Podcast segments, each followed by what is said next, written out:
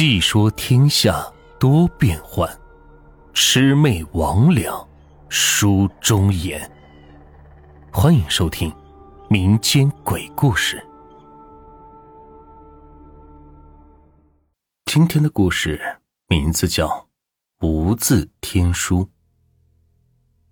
唐朝时期，开封有个姓姜的老木匠，他从业多年，经验丰富，手艺精巧，且为人和善。经常是帮助邻里街坊，在当地颇有声望，大家都称呼他为姜老。姜老一生无子，只有两个双胞胎徒弟，老大唤作王生，老二唤作王翰。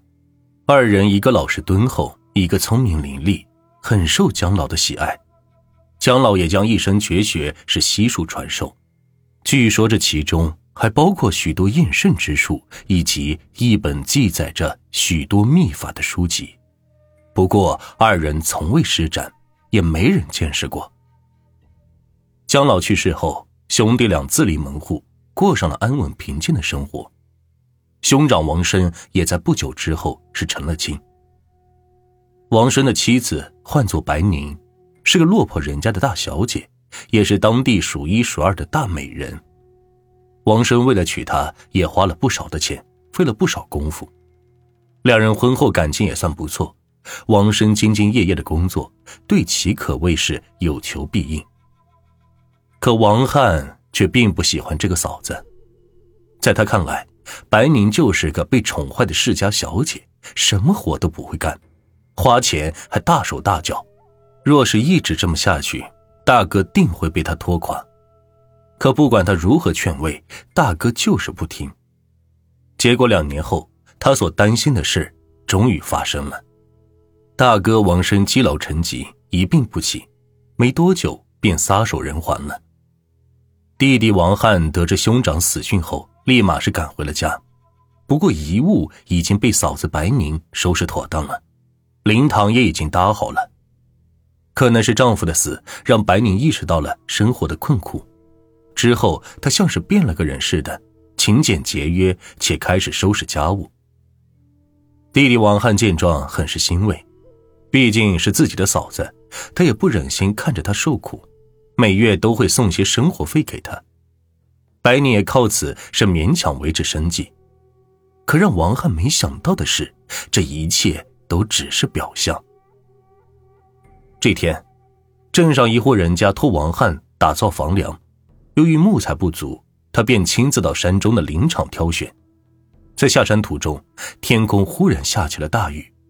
巧的是，不远处刚好有座破旧的狐仙庙。王翰也没有多想，径直是跑了进去。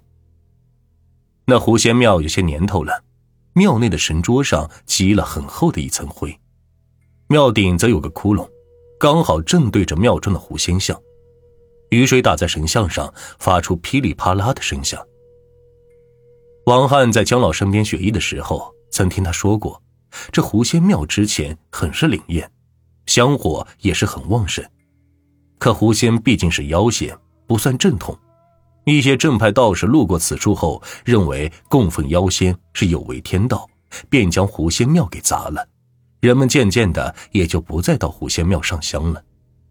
看着被雨水打湿的神像，王汉心中一动。他抬头看去，雨水顺着神像的脸颊滑下，就像是狐仙在哭泣一般。他心中不忍，在雨停了之后，从家中取来工具，帮狐仙把庙顶给修好了。做完这一切之后，他靠在狐仙庙门口歇息。夕阳西下，夕阳照在狐像的脸上。王汉回头看去，好像是看到了狐仙，露出了笑容。王汉也没有多想，收拾好东西后便下了山。当天夜里，王汉刚刚睡下，却做了一个奇怪的梦。梦中，他再次回到了山中的狐仙庙，而庙中的神像竟然活了过来，并缓缓的走到了他的面前。王汉心中惊骇，就在他不知所措之际。狐仙却忽然跪倒在地，并指着修好的房顶：“谢谢你修好国寺庙。”原来这狐仙在此修炼百年，而那尊神像在人们香火的供奉下，则被他修炼成了金身。只可惜没了香火之后，他的修炼速度就变慢了许多。加上庙顶破了个洞，一到下雨天，五根水落在狐仙的金身上，就会洗去他一点修为。要不是王汉及时出手帮忙，恐怕再过没多久，狐仙的金身就彻底的被五根水给洗没了。为了感谢王汉，狐仙从怀中掏出一本分色是金色的书籍，送给了他。王汉一脸欣喜的打开，却发现那是一本无字天书，书中一片空白，什么都没有。狐仙表示，此书乃是天庭的真仙用灵气书写成。书中字迹只有仙人才能看到，不过书中蕴含大道之理，灵气十足。心善之人每天观摩半个时辰，便能延年益寿，长命百岁。王汉听后是欣喜万分，连忙向狐仙道谢：“谢谢狐仙。”临别之际，狐仙话锋一转，正色道：“王兄，你可要小心你寡嫂啊！”狐仙的话叫王汉是一脸懵。他刚想开口问些什么，却忽然从梦中惊醒，而他的床头果真出现了一个金色封面的无字天书。自那以后，每次下班到家，王汉都会挑灯观摩那天书半个时辰。果真如狐仙所言，书上虽无内容，可每次观摩过后，他都变得耳目明聪，身体轻灵，就像是回到了十七八岁的时候。不过没多久。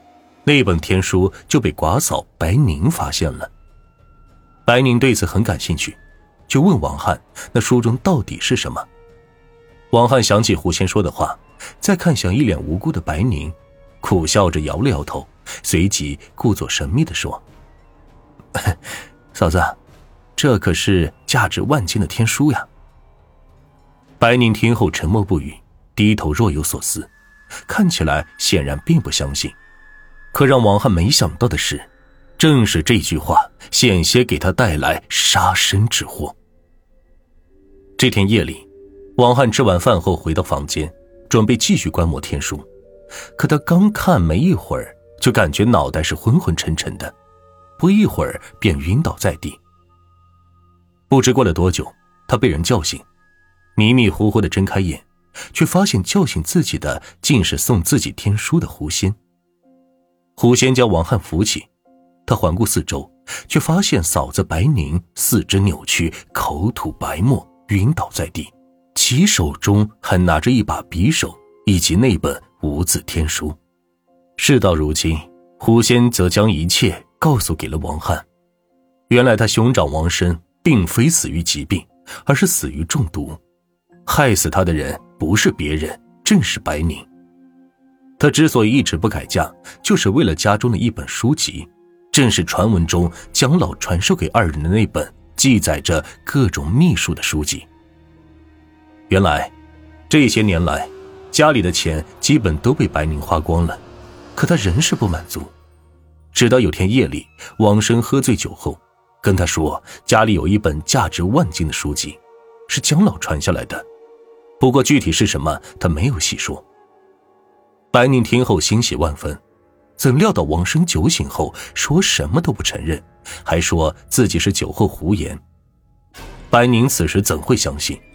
他认为王生定是打算抛弃自己，独吞那本价值连城的书籍。为此，他先下手为强，害死了王生。只可惜他翻遍了整个家，都没有发现什么秘密书籍。直到他发现小叔子王汉。每晚都抱着一本书看来看去，结果一问，他自己承认，那就是价值万金的书籍。为此，他在饭中下药迷晕王汉，准备杀人越货。可他进屋后，实在对那本书感兴趣，便观摩了一番。可他不知道的是，这天书心善之人看了能延年益寿，可心怀歹意之人看了则会心智受损，轻则变成傻子。重则丧命。王汉听后，心中唏嘘万分，难怪那晚做梦，狐仙会让自己小心寡嫂。此事过后，白宁就成了疯子，整日游荡在街头，没多久便染病去世了。至于王汉，他则搬离了家乡。至于传闻中那本记录着秘术的书籍到底是否存在，没人知道。